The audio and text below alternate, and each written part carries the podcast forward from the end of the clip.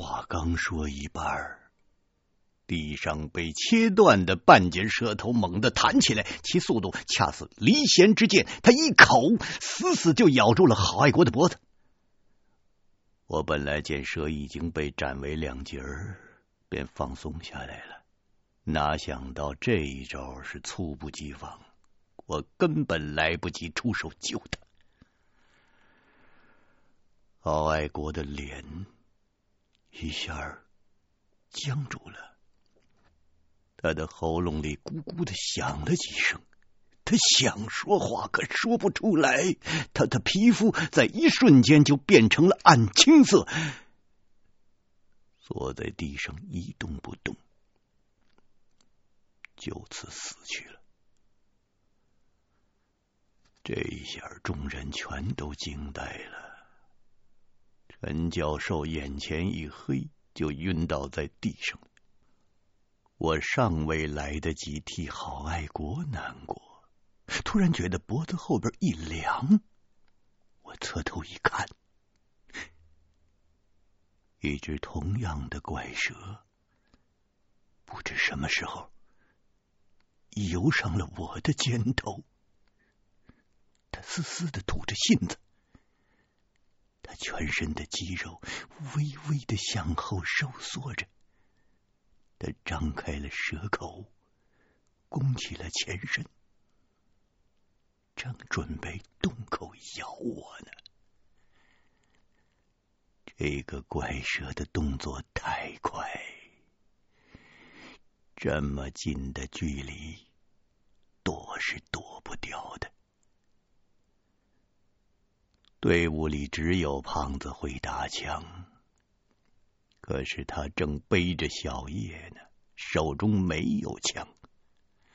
这一番变故实在是突然，其余的人也都是毫无准备。我的心里如同被泼了一盆凉水，娘的，想不到。我老胡今天死在这儿，我再也看不见早晨的太阳。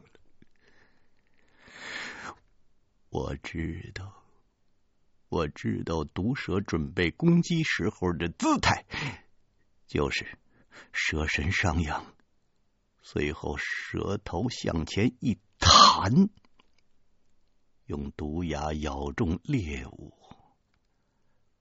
我的脖子和脸全都暴露在他的攻击范围之内，避无可避，想挡也来不及。我正准备闭目等死呢，忽然，咔嚓，一道白光。漆黑的山谷被照得雪亮，那条怪蛇本来已经扑向我的脖颈，半路被那耀眼的白光一闪，他吓了一跳，他竟然从我的肩头滑落了。这一切也就发生在一秒之内。我不等那蛇落地，我挥起了手中的工兵铲，下砸，把蛇头拍了个稀烂。碎烂的舌头中流出了不少墨色的黑汁。我连忙向后退了几步，我暗叫一声。侥幸啊！这蛇的毒汁好生了得呀！倘若被它咬中，蛇毒顷刻就会传遍全身的血液，那是有死无生。举目一看，原来那道救命的白光来自雪莉杨。那部照相机的闪光灯，他一向是与相机形影不离的，随走随拍的。想不到我这条性命竟是凭了他手中的相机的闪光灯救下的。多亏他的反应，否则，俺老胡现在已经去见胡大了。不过现在不是道谢的时候，谁知道这山谷中还有没有那怪蛇的同类？有什么事还是出了山口再说。于是，一挥手，招呼众人。赶紧往前走。这个时候，骆驼们可能感觉到前面没有毒蛇了，都从躁乱不安的情绪中平静下来了。楚剑、萨地鹏等人把昏倒的叶一新、陈教授以及郝爱国的尸体都搬上了驼背。安利满吹着口哨。引导着驼队前进，一行人借着冷烟火和手电筒的亮光，急匆匆的走出了扎格拉玛的漆黑的山谷，一直走到山口外的空旷的地方，这才停下，把郝爱国的尸身放在地上。天还没有亮。星月无光，黎明前的一刻就是这么黑暗。郝爱国还保持着死亡时惊恐的表情，眼睛后面那双无神的眼睛还没有闭上，全身发青，在手电光柱的照射下，更增添了几分凄惨和诡异。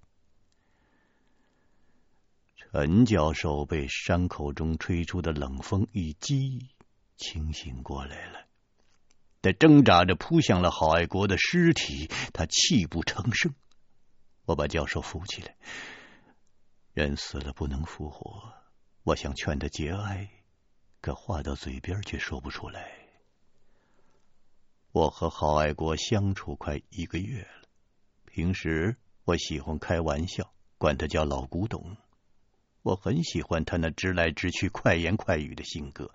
可今天想到这儿，忍不住心中发酸。那还得劝旁人，其余的人也各自是黯然落泪。这个时候，远处的天边裂开了一条暗红色的缝隙，太阳终于要出来了。我们不由自主的。都向着东方望过去，那光芒慢慢的又转为玫瑰色、血红色，最后化作了万道金光。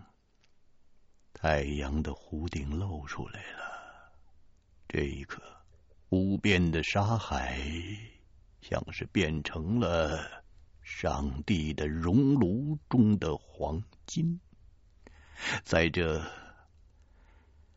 如黄金熔浆般的沙漠里，一座庞大的城市展现在众人的面前。无数的断壁残垣，砖木土石的各种房屋建筑，城中塔楼无数。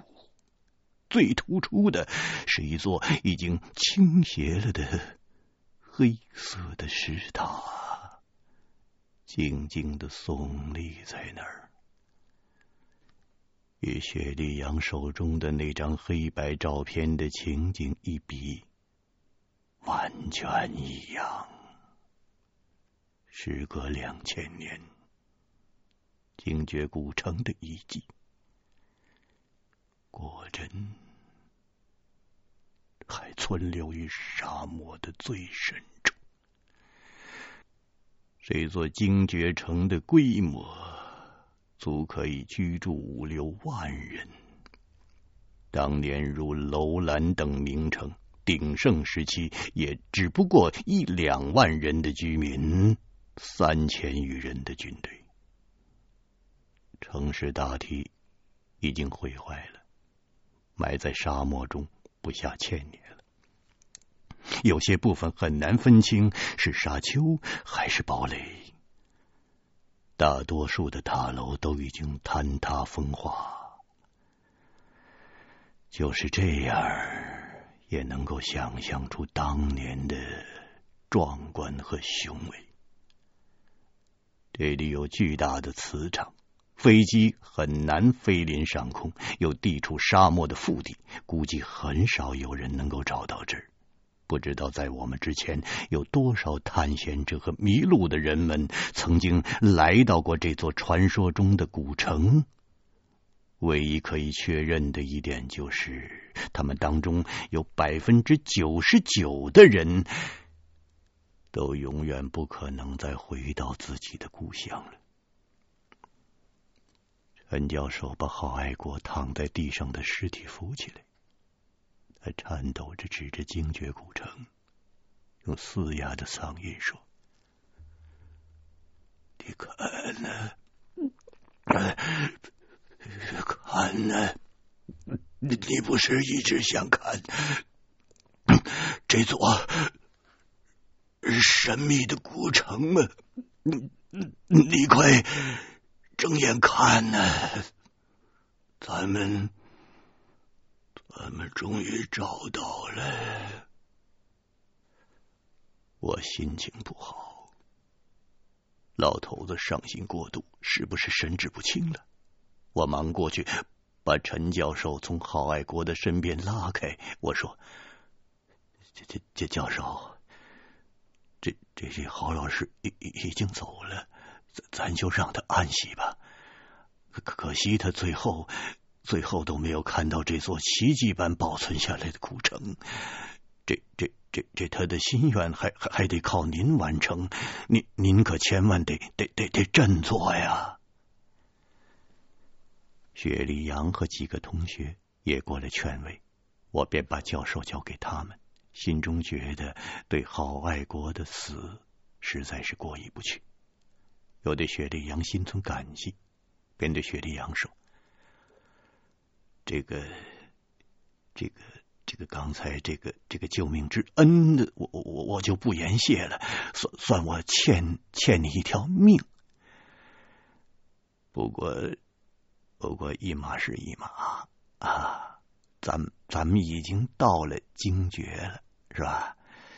这个。”按先前合同上的约定，这这两万美金。胖子一听说钱，赶紧凑过来补充说：“呃，不是不是，一人两万，是不是？这这一共是是是是四万四万美金，可可可可是现金结结结算。”薛立阳白了我们俩一眼。咬了咬嘴唇，你们放心，钱一分都少不了。回去之后马上就给你们。我我心想，刚刚刚才提钱的事确实不太合适。我当时心里就好像打翻了五味瓶，我口不择言，说错了话，还是赶紧把话岔开。但是又不知道该说什么，我张口结舌，顾左右而言他。我说：“我说这这这城市这规模还还不小是吧？”这谢立阳盯着我的脸，他说：“经过这些天的接触，我看你们两个都是身手飞速，经历也不凡，想不到。”你们就认识钱，看来我对你们的第一印象没错儿。不过，我想劝你们一句：生活中除了钱，还有很多宝贵的东西。我我无话可说。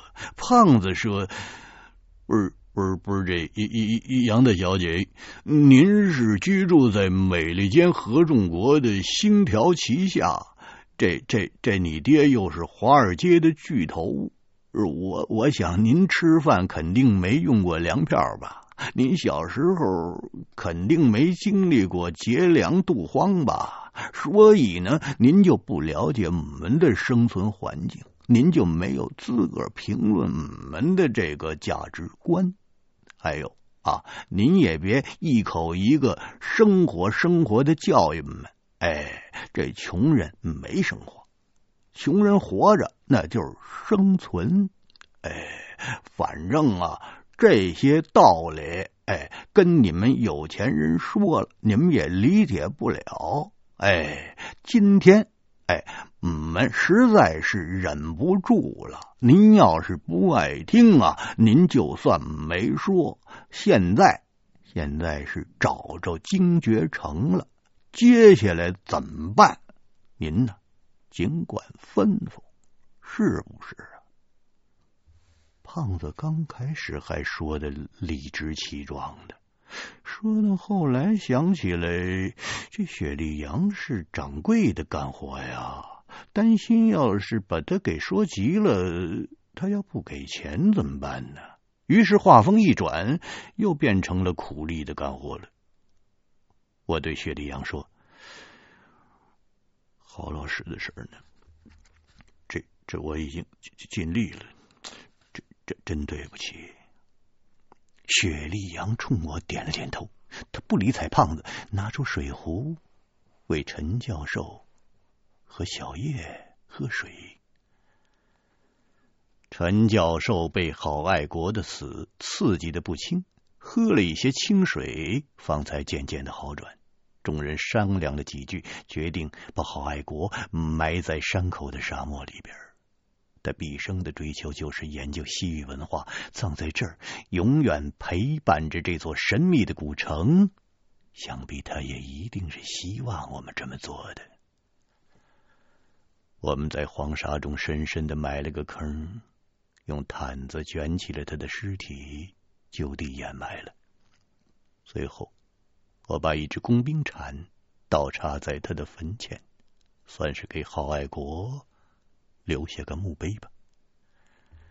剩下的八个人肃立在郝爱国的坟前，默哀了很久，这才离去了。逝者已去了，我们还要救活着的人，必须马上进城寻找水源，否则。第二个被埋在沙漠里的人，那就是患有严重脱水症的叶一新。当下众人收拾装备，准备出发进城。终于到达目的地了，希望别再出什么岔子。要是有人出现了意外，就算这笔钱我赚到手了。我我我我怎么忍心花呢？见大家都准备的差不多了，我问雪莉杨是否可以动身。出发在即，雪莉杨显得有些激动，她的身体在微微的抖着，不过看不出来他是害怕还是紧张，还是兴奋。只见他取出了一个十字架，低声的祷告了一番，随后平静的对我们说：“咱们走吧。”谁知道，这个时候安利满老汉却突然变卦了，他把头摇得跟拨浪鼓似的，说什么他也不肯进精绝古城的遗迹。他说。在沙漠里死了同伴是不祥的征兆，更何况郝爱国是被魔鬼的使者毒蛇咬死的呢？我们无奈，只好重新安排了一下，让他在山口扎下营地，看着骆驼和辎重。我本想让胖子也留下来盯着他。万一这个老头是临阵脱逃，把我们晾在这儿，他跑了可不要紧呐。没有骆驼啊，我们就得一路开着十一号回去了。这这这十一号能在沙漠中开多远？这可实在难说呀。又转念一想，这安利曼应该不会独自逃跑，毕竟一路走到现在，何况他做向导的那份工钱还没有拿到手啊，那不是小数目啊，足够他后半生的衣食无忧了。不过。我因为太大意，吃过不少次亏了，这回必须得多长个心眼儿。于是，我一把拉住了安利满老汉的手，问：“老爷子，胡大怎么惩罚说谎和背信弃义的人呢？”安利曼说：“这这个嘛，会让他家。”赚的钱嘛，全都变成沙子啊！连他的盐巴嘛，也一起变成沙子的嘛，最后活活饿死的嘛。呃，就像死在黑沙漠里一样的嘛，死后也要下到热沙地狱，遭受一千八百种折磨的吗。我见他说的郑重，就把心放下了。他的信仰让我认定他不敢做对不起天理良心的事儿。进入古城的只有七个人了，其中还有一个昏迷不醒的。叶一新有楚剑背着他，剩下的五个人要携带一些器材、武器，再加上食物和水壶，每个人身上的负重都不小。在部队里有一句话：“士兵不是兵，身上四十斤。”就是说，军队里的军官和士兵在行军的时候，身上最少那也是四十斤的装备。还有些人呢，要携带机枪、火焰喷射器，或者是反坦克装备之类的步兵重武器，那就更沉了。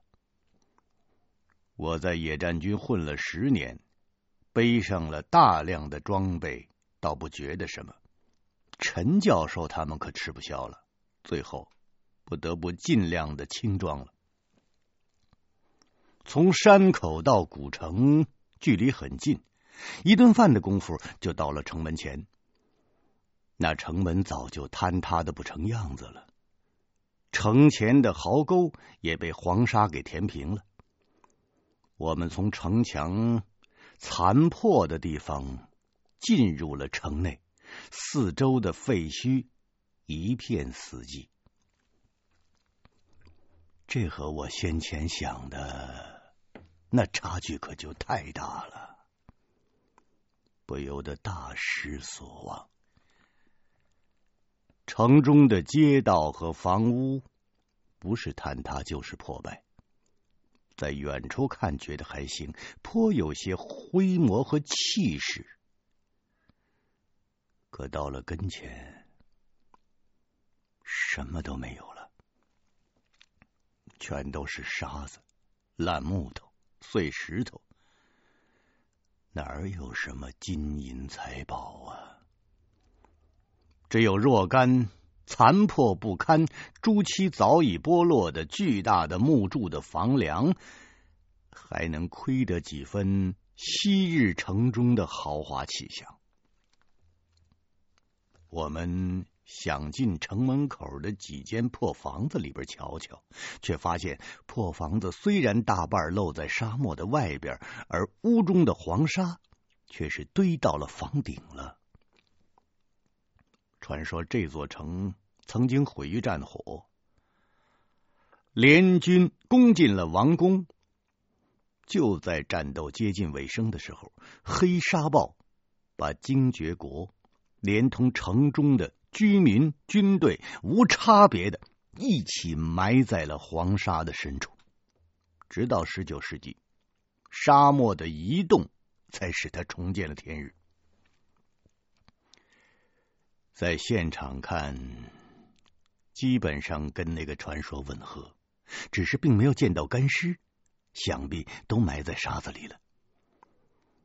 我瞧得索然无味，然而陈教授他们却好像对城中的所有的事物都感兴趣，就连一堵破墙，他们都能看半天。我只好提醒他们：叶一心这小姑娘还病着呢。救人那可是最要紧的事。看来这城中的居民区都被黄沙给填满了，两口水井都找不到。咱们不如到王宫里去看看，说不定那儿有水源呢。陈教授一拍自己的脑袋：“哎，老糊涂了。对呀，救小叶要紧呐，咱们快去王宫。”在沙漠中的王国，那都是修在地下河接近地面的地方。那有的地宫里呀，它就有河流经过呢。王宫一般都在城市的正中。众人在废墟中寻着方向，前往古城的中部。胖子对我说：“老胡啊。”哦，你你知道我现在最想吃什么吗？我最想吃哈密瓜跟马奶子葡萄。哎呦，那要是有块西瓜也行啊！嗯，不说了，不说了，这这这越说越渴，这嗓子都他妈冒烟了。哎呦，找到地下河呀！哎呀，我得先跳下去洗个澡。我对胖子说。这精绝女王生前的生活很奢侈，肯定经常享用冰凉的地下河水浸泡出来的冰镇西瓜。哎呦，不过那个西瓜就算保存到现在，多半也都变成西瓜石了，葡萄 也可能变成葡萄干儿了。胖子抱怨说：“哎呦，就就就这他妈的鸟都不拉屎的地方，哎呦，真想不出以前还有人住。哎呀，我跟你说呀，下回别说就给两万了啊，就是金山银山堆在我眼前，我也不进这沙漠了。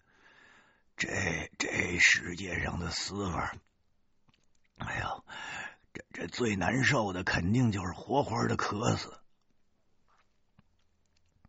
一提到死，我就想起了郝爱国，被那怪蛇咬死，虽然死得快，却不知道临死的时候有多痛苦。那蛇的模样也怪，头上有个黑色的肉瘤，里边全都是黑水儿。砍成两段还能飞起来伤人，这种蛇连雪莉杨都没见过，不知道这个城里头有没有。我们七个人在废墟中密路前行，遇到崩塌陷落的地方就绕道而行，走了很久才来到古城的中部。这里的街道相当宽阔，虽然黄沙遍布，街道的格局和脉络仍然可以瞧得出来。然而，这附近除了那座倾斜的黑塔，却并没有什么其他的大型建筑。别说王宫了，就像像样的房屋都不存在，它竟是一道道风化了的土墙。陈教授说：“这里的王宫可能建在地下，城中沙子太多，咱们到黑塔上从高处看看，能不能发现地宫的入口。塔下的基座和多半个拱形的石门都被埋在沙子里了。这黑塔全是用扎格拉玛山的大石头雕成的，共有六层之高，稍微有些倾斜，仍然是十分的坚固。除了建筑材料十分罕见，塔顶的最高处有一个黑色的橄榄形的石球。陈教授戴上了老花镜，仰起头来看了半天，又用望远镜看，边看边自言自语的说：“哎呦，对呀，对呀，对呀，啊，哎，怎么以前我就没有想到过呢？”我想问他，没想到过什么？陈教授却一矮身钻进了塔门，他似乎是急想去证实什么。我们连忙在后边跟着。塔里边的墙壁上密密麻麻的刻着奇特的鬼洞纹，每一层都有一个黑色的石像。第一层是一头石羊，倒并没有什么特别的地方。第二层是个人像，与常人大小一般，高鼻深目，半跪在塔里边。第三层竟然是我们躲避沙暴的时候，在无名小城中所见的巨洞石人像。陈教授停下了脚步，对我们说。看来我推测的没错，各地出土的那些巨洞石人像的源头就是精绝国，那材料就是那扎格拉玛的黑色的石头。萨蒂彭说：“呃，教授，那这个塔是用来做什么的？为什么为什么每一层都有一个雕像呢？”陈教授说：“我推测呀，这黑塔是用来显示鬼洞族的地位的。每层的石像代表了不同的等级。第一层是牲畜，如果没猜错，在下边还应该有一层摆放着地狱中的恶鬼。那么第二层呢，是普通人，包括西域的所有胡人。”他们的地位仅仅高于牛羊，相当于奴隶。第三层呢，就是这巨洞人像了。刚才我看了，塔顶的石球是个眼睛的造型。巨洞石人的眼睛造型的图腾，代表着这个民族对眼睛的崇拜。咱们快上去瞧一瞧，这精绝国地位最高的是什么？胖子说：“就连我这水平，我都能猜出来。我就敢打赌，这上面肯定是女王的雕像。”说着，他抢先就上了第四层。我紧跟在后面上去一看，却出乎意料，这一层中的石像，蛇身人头，长有粗壮的四肢。后肢是兽形，前肢呈人形，手持利剑盾牌，脸是个男性的面孔，面目狰狞，瞪着双眼，好像是内地寺庙中的怒目金刚。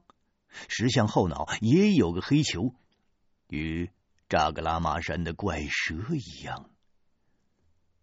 这个时候，陈教授等人也陆续上来了，见了这怪异造型的石像，啧啧称奇。这似乎是王国的守护神呐！这头上也有个眼睛形状的黑球，看来鬼洞人真的相信眼睛是一切力量的来源呐！守护神的地位还在女王之下，看来精绝女王确实被神化了。走，咱们再去看第五层。那是不是女王的雕像？正要上行，叶一心被塔楼上的晨风一吹，他忽然清醒过来了。雪莉杨取出了水壶，喂他喝了一些清水。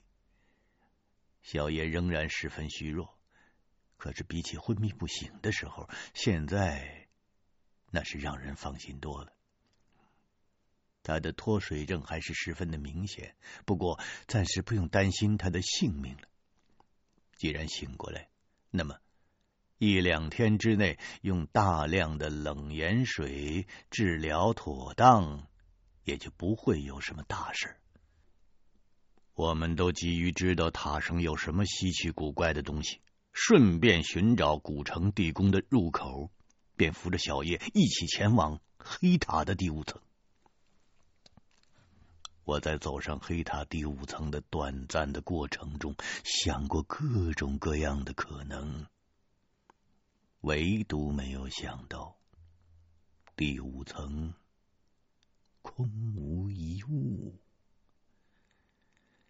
就连石像的底座都没有，只是墙壁上的密纹更加多了。我问陈教授：“教授。”那这层是不是被破坏了，或者说被盗了？陈教授略一迟疑说：“嗯，这不好说。看看上边一层，才知道这里究竟是什么名堂。”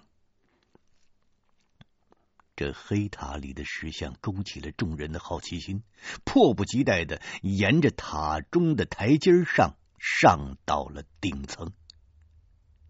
这是高层的塔中耸立着一个黑色的王座，座上端坐着一个女子的雕像，她的服饰华丽，脸部刻成了戴着面纱的样子，看不到容貌。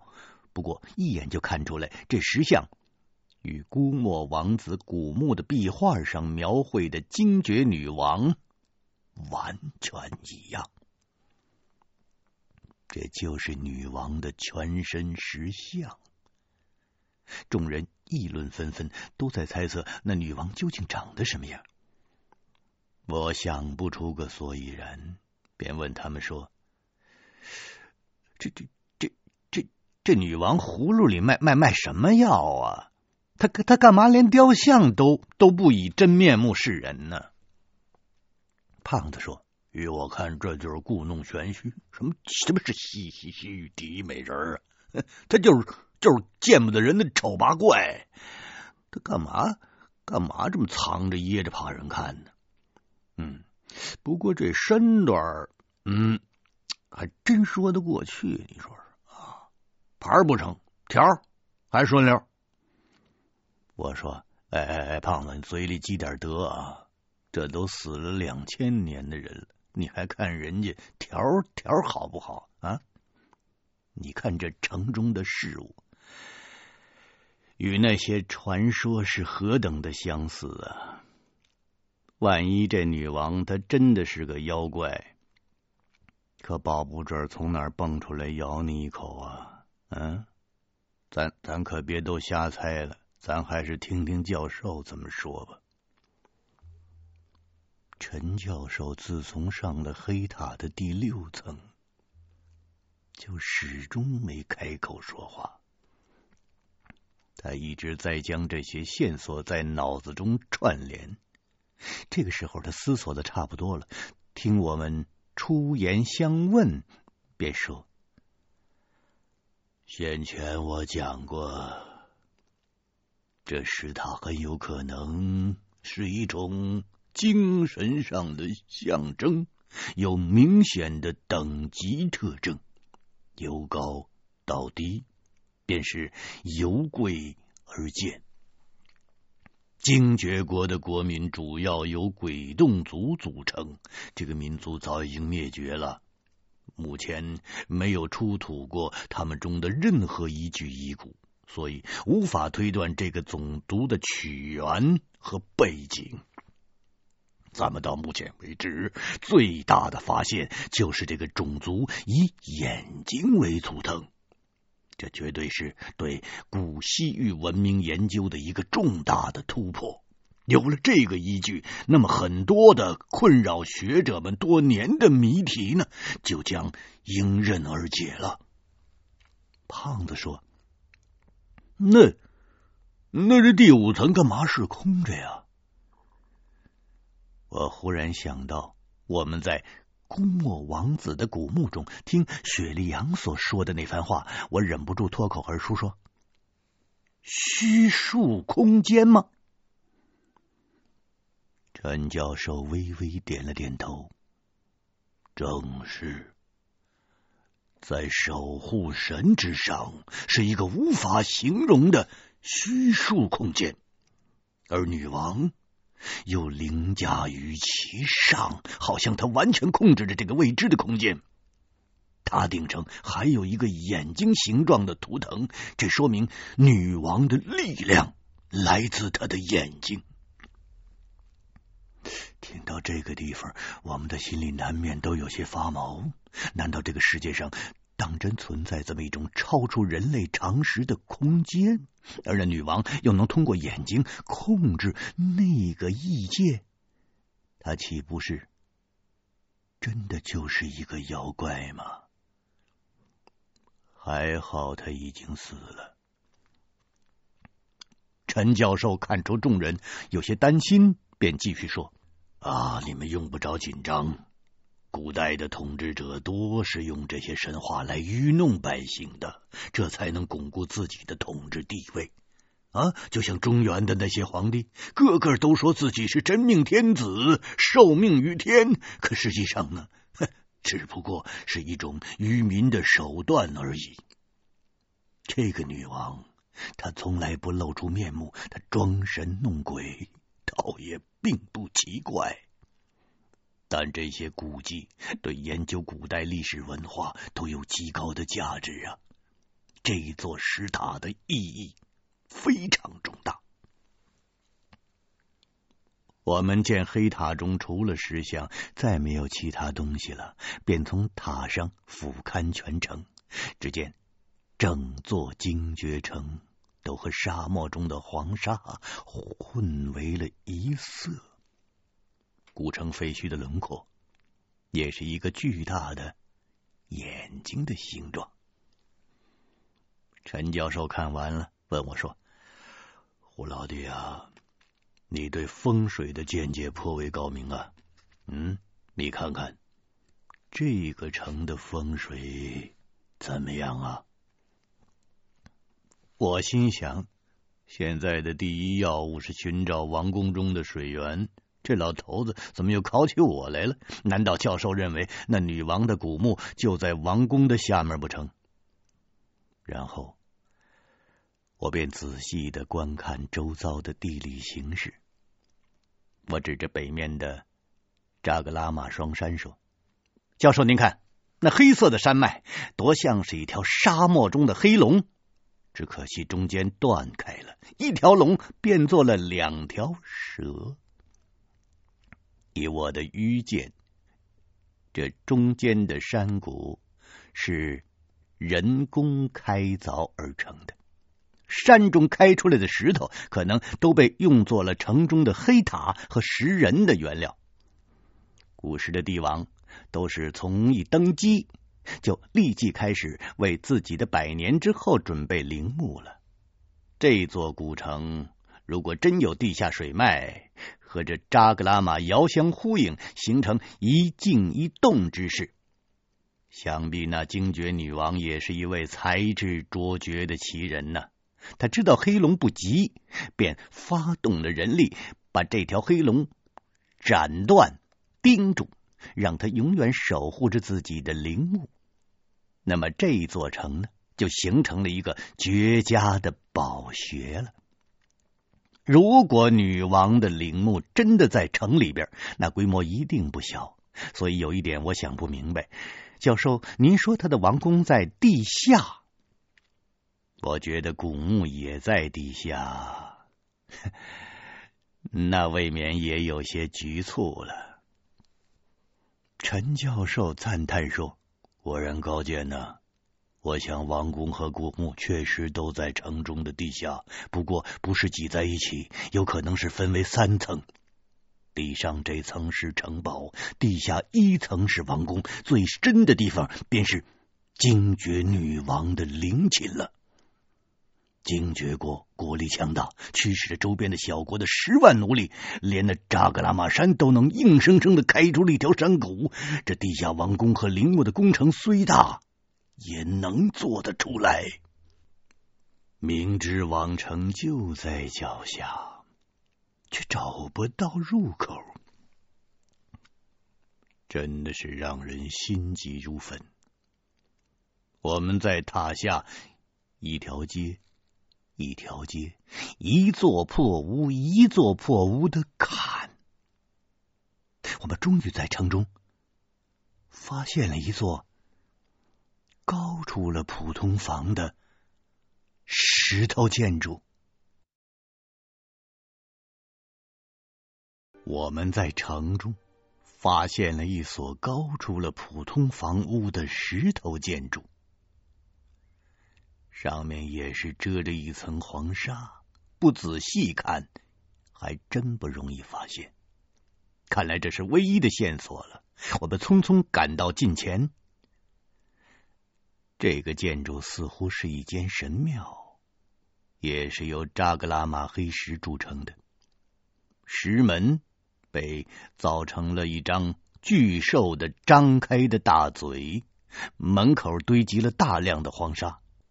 我和胖子挖开了一条通道，众人呢戴上了防毒面具，用冷烟火照明前进。十点十分的宏大，有二八一十六根巨型石柱，只是门前被黄沙堵住了，里面却没有沙子。殿内最深处的地上供奉着一只玉制的眼球，玉石中还有天然形成的红丝，蓝色的瞳孔，层次分明，极可乱真。我看得咋舌不已。我的个天哪，这个东西一定是价值连城啊！便是只看上一眼，摸上一摸，也不枉出生入死，进了一趟沙漠呀！真是一个神奇。你要不是亲眼看见，哪儿想得到，在这个世界上还有这样的宝物呢？胖子按耐不住，他想把玉石球搬下来，装进他的背包里。哪知他连着使了几次力，那眼球就如同在地板上生了根，纹丝不动。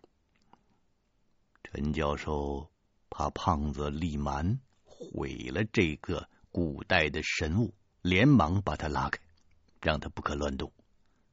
雪莉杨发现玉石眼球上有个凹槽，形状奇特。倒与胖子的玉佩十分相似，便对胖子说：“把你那块家传的玉佩装在那上面试一试，这好像是个机关。”胖子大喜，从怀中摸出了自己的玉佩，把旁人都推到了一边，自己动手把玉佩插在玉石眼球的凹槽上。哎，我我说，这这这要是对得上，这就就就这大眼球，可可可可我的了。是是谁抢我跟谁急啊！别别别怪我不客气啊！哎呀，这这真是好东西。嘿，老胡啊，这回咱咱真发了，咱们。除了我，其余的人听了胖子的话，都觉得奇怪。这这人怎么回事啊？这玉石眼球怎么就成你的了？你想什么呢？我心里嘀咕：要是被这些考古人员知道我们是干摸金发丘这行当的，那可大事不妙。我伸手就给胖子来了个波溜：“你哪那么多废话？少说两句，没人把你当哑巴。”胖子自知失言，闭了嘴不再说话了。好在脸上都戴着双过滤盒式的防毒面具，这神殿里头又黑，谁也瞧不见谁的表情，也免去了一些不必要的尴尬。陈教授和他的三个学生都是书呆子，我最担心的那是被雪莉杨给识破。他脑子比我好上不知道多少倍，反应快，稍稍露出去马脚就瞒不过他。也许他早就看出来了，啊，看出我跟胖子是倒斗的手艺人，他只是没说出来。事已至此，我也用不着给自己增添负担了，于是不再多想，我帮着胖子把玉佩装在那玉石眼球上。玉石眼球瞳仁朝上，正对着天花板，正上方的凹槽似乎与胖子的那块玉吻合。将玉变换了几次方向，终于对正了，咔，嵌进去了。玉石眼球一晃，滚离了镶前固定住的位置，地上。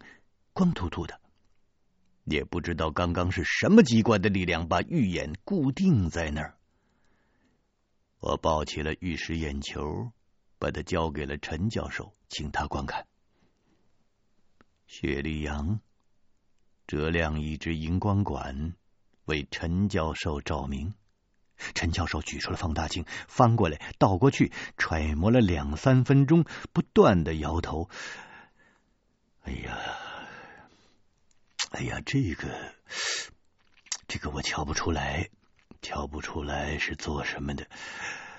不过这个预言有人头这么大，浑然天成，完全看不出人工的痕迹，甚至可以说，在两千年前，那人工技术也不可能造出它来。精绝国的鬼洞文明太过神秘。陈教授等人穷尽了几十年的心血，也没有掌握到多少资料，只是对一些鬼洞文字符号和历史有了一个初步的认识，推测出这个以眼睛为图腾进行精神崇拜的民族，那还是到了黑塔之后才做出来的判断。这一时三刻，自然。没法很快的解释这种神秘的预言是什么东西。目前可以认定的是，这有十六根巨型石柱的大殿是一间神庙。既然精绝国是眼睛为最高的能量来源，在神殿中供奉一个眼球，那也是理所当然的。不过，为什么这个玉眼上有个凹槽，与胖子的玉佩完全吻合呢？而且一装上，原本固定在地板上的玉眼就自然脱落呢？这些事情就没法理解了。陈教授让胖子把他那块玉佩的来由原原本本的说出来，不得有丝毫的隐瞒，也不可夸大其词，务必实事求是。胖子当了几年个体户，平常吹牛看大山，基本都不走脑子了，赶上什么就吹什么。来新疆之前，他还曾经对教授等人说：“这块玉啊，是他以前啊去新疆打土匪的时候得的。”当时众人是一笑置之，谁也没有当真。只是看着玉上有神秘莫测的鬼洞纹，这才同意让他加入了考古队，一同来新疆。现在被追问起来，胖子见众人郑重其事，也就不敢瞎吹了。他对这块玉的来历所知也是十分有限的，于是，一五一十的就说出来了。原来，胖子的父亲。早在十五岁黄麻暴动的时候就参加革命了。有一位战友解放战争的后期，两个最初原本在一个班的战友已经天各一方了，一个在一野，一个在三野，都做到了纵队司令员级别的高级指挥员了。胖子他爹的这位战友，在解放军一野一兵团进新疆的时候，曾经带领部队经过塔克拉玛干沙漠西南边缘的尼雅，途中遭遇了一股百余人的土匪。当时新疆的局势很复杂，各种武装势力的散兵游勇和大批的土匪、盗马贼。等等等等，多如牛毛，所以解放军和土匪发生遭遇，那实属平常。一场短暂而激烈的战斗，首长警卫团就把这会儿土匪打的是死的死，逃的逃，最后在一个黑胡子的匪首的死尸上，搜到了这块玉佩。对于这块玉佩的来历和用途，都无从得知，除了觉得颜色与质地都不同寻常，上面刻了一些奇形怪状的符号，也没有什么特异的地方，因此也就没有当回事。后来，这位首长听说老战友得了个胖大小子，就托人把这块无意中得来的玉当做了礼物送过去了。后来，胖子的父母受到了冲击。先后去世了，在新疆的那位首长也因病辞世。当年胖子才十五六岁，正是四六不懂的年纪。最后呢，家里的遗物就剩下这块古玉了，就当宝贝似的保留下来了。对于这块玉石的由来，胖子所知道的全部内容就是这些了。陈教授听了之后，叹息了一声：“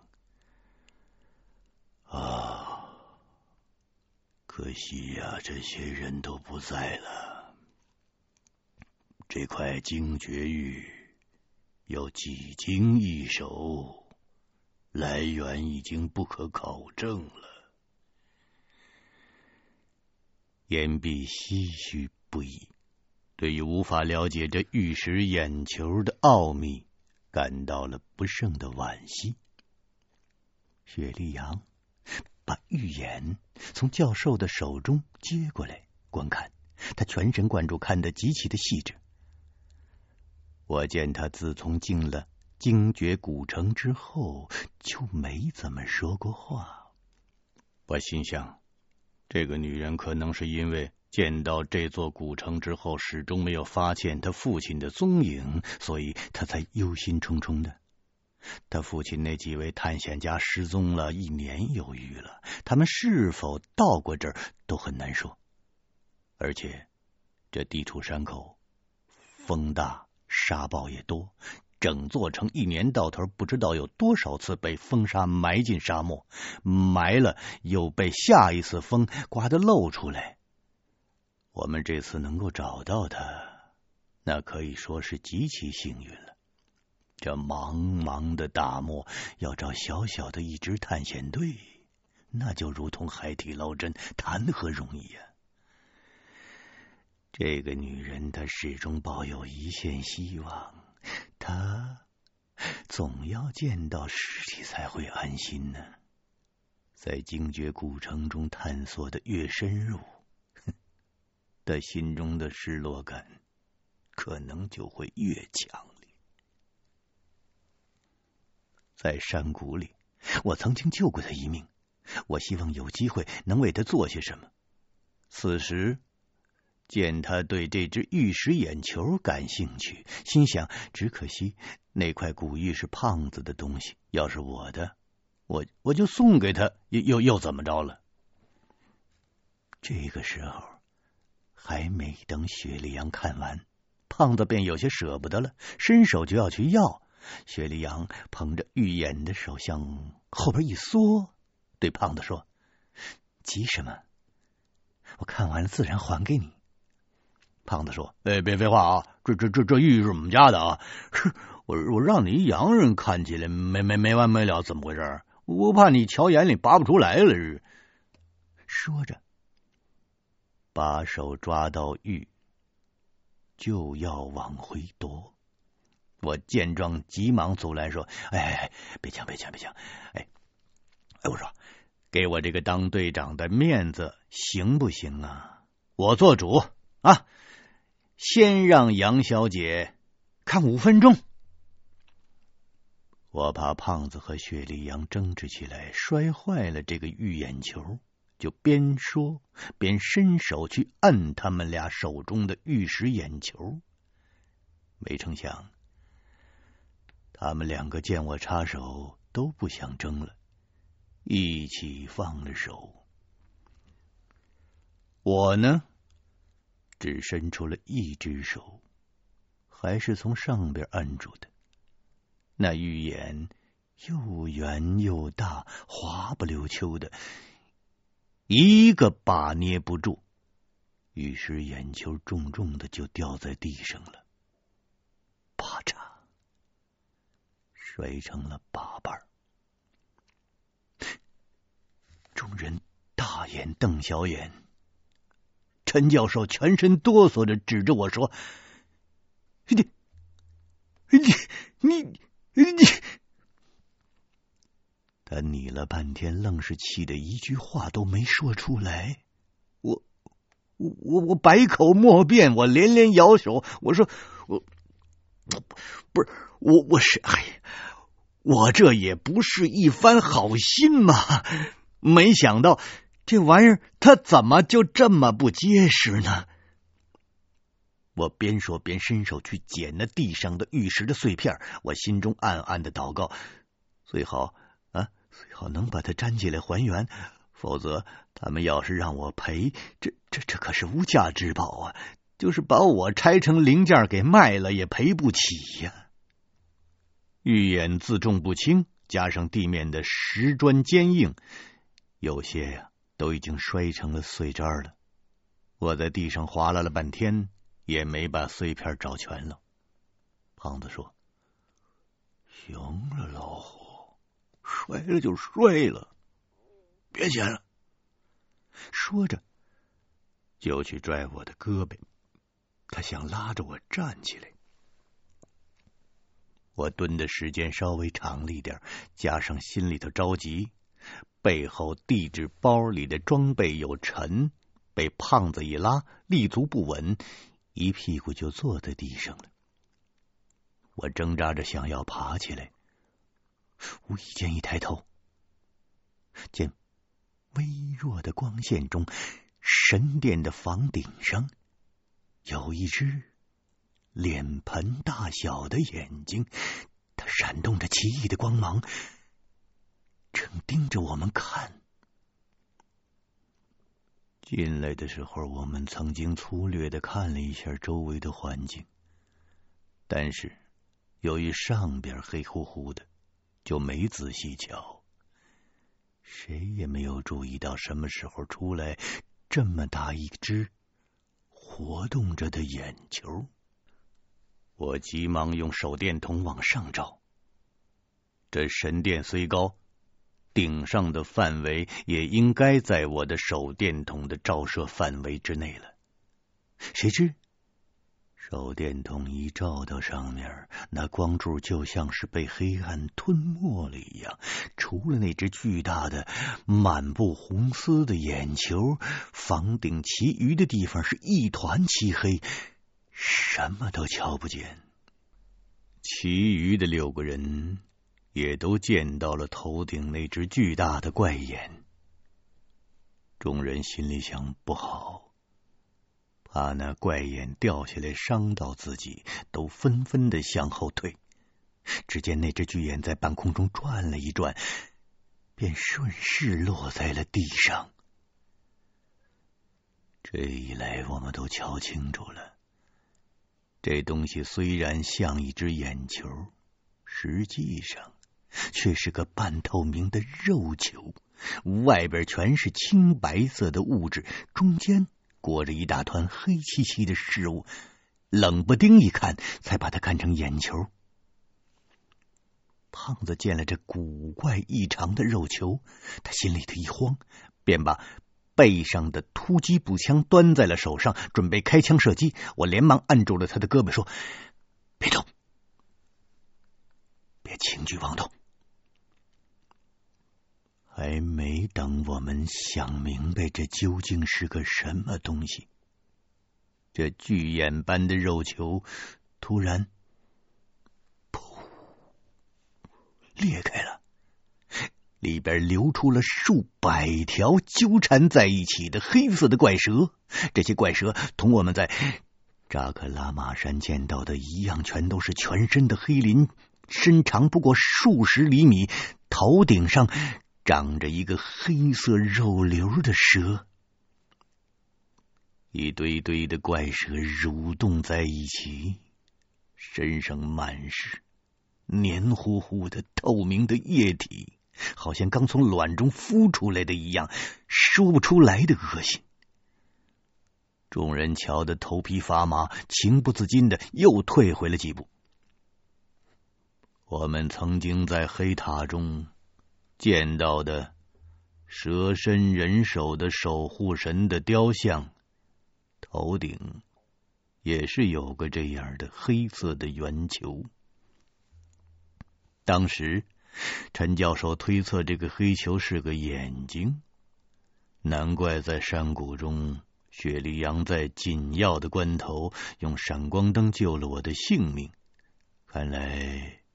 这种舌头上的肉瘤，即便不是眼睛，也对光源是极为敏感的。这个时候哪敢耽误？我和胖子挡在了众人的面前，趁这些蛇还纠缠在一起，没有散开的时机，进行了射击。他们的生命力极强，就是只剩下一个脑袋，他仍然可以伤人。我边开枪边。招呼楚剑把固体燃料倒上去，点火，彻底的烧，烧，烧死他们。